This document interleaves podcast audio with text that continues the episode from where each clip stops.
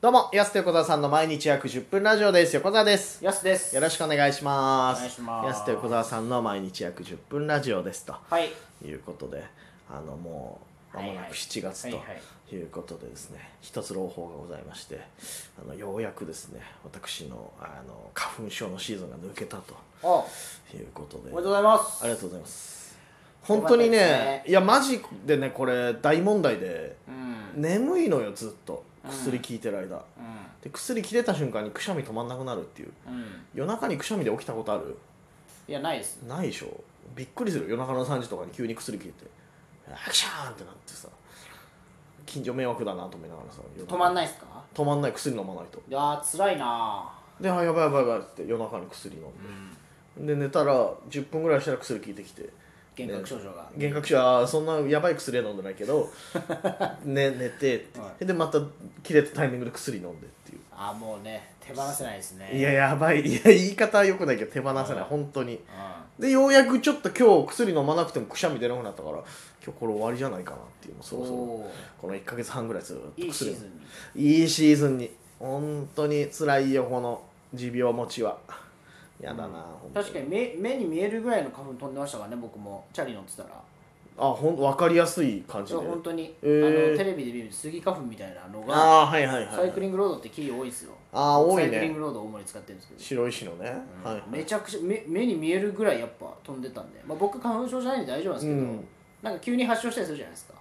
そうだよある日急に発症するからねあんなのってそ本う当そうにそうだから僕もそのなんかね喘息みたいな、うんね小児喘息みたいなはいはいはいちっちゃい時はあったんでこれは花粉吸ったらやばいかなと思っいてややばいよ一応ねマスクしましたけどね、はいいやいや一応ねじゃない、はい今年はマスクしてないだめだしあそっかみんなしてんだいや当たり前だ よずっとしてんだよマスクに関して、いやだからあれなんか結局さ総量決まってて人間の花粉に対応できる総量ってそれぞれあるんだって、で人によってそのタンク総量のタンクがちっちゃい人はうん超えたらもう発症しちゃうみたいなうんうん感じらしいよだか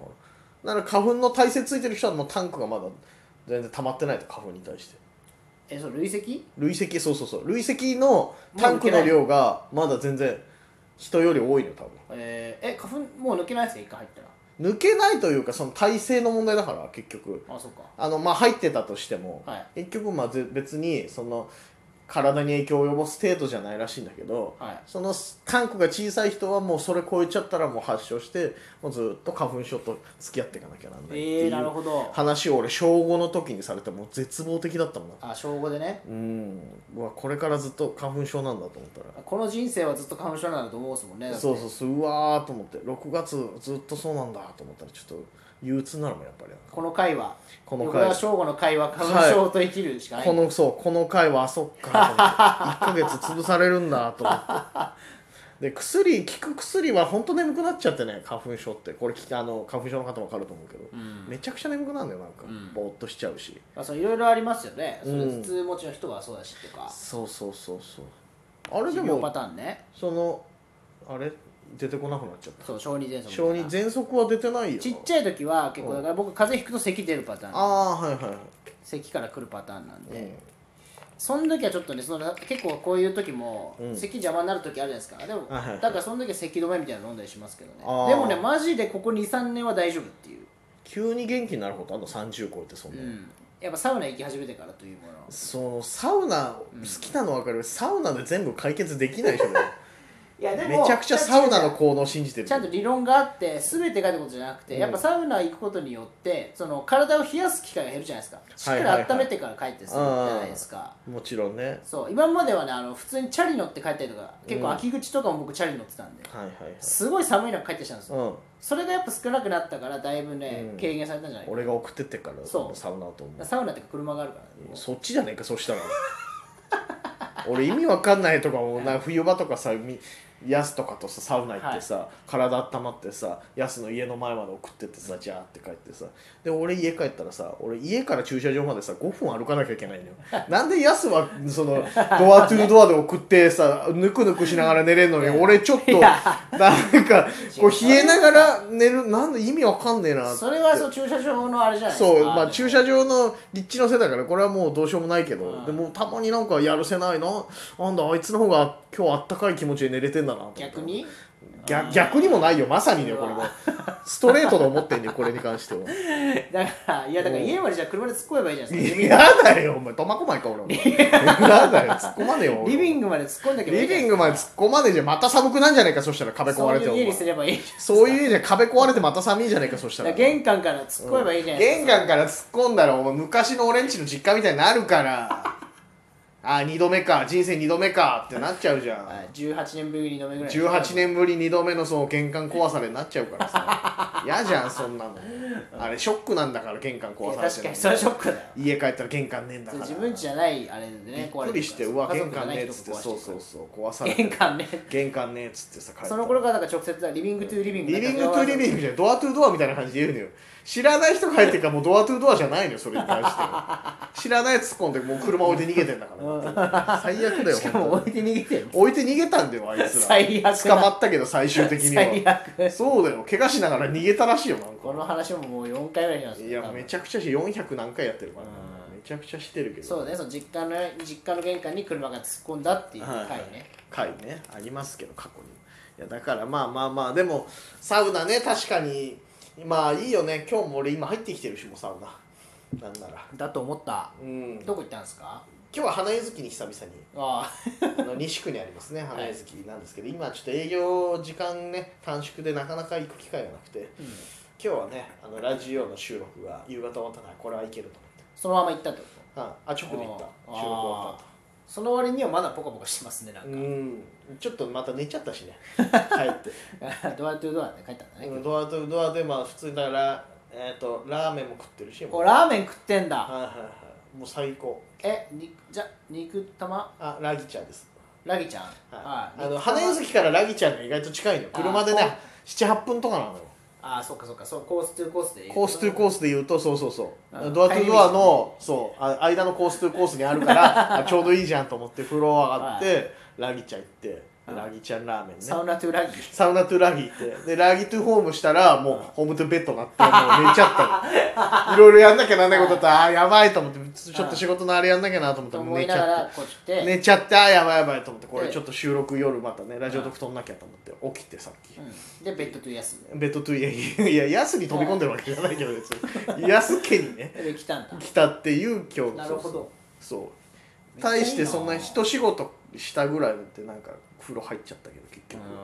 うんその魔力ありますよねノース魔力がね、いやーそうなんじゃない一本収録したら1サウナ挟まないとなんかちょっとそう消化できない 実動短いのにね実動短い30分だからねだってうん何せでも実動短いですけどその僕らその実動は障害障害というかそういうあれじゃないですかうん実動短いけどそこに向けての実動じゃないですかあの準備もってことでしょそうそうそう、はいはい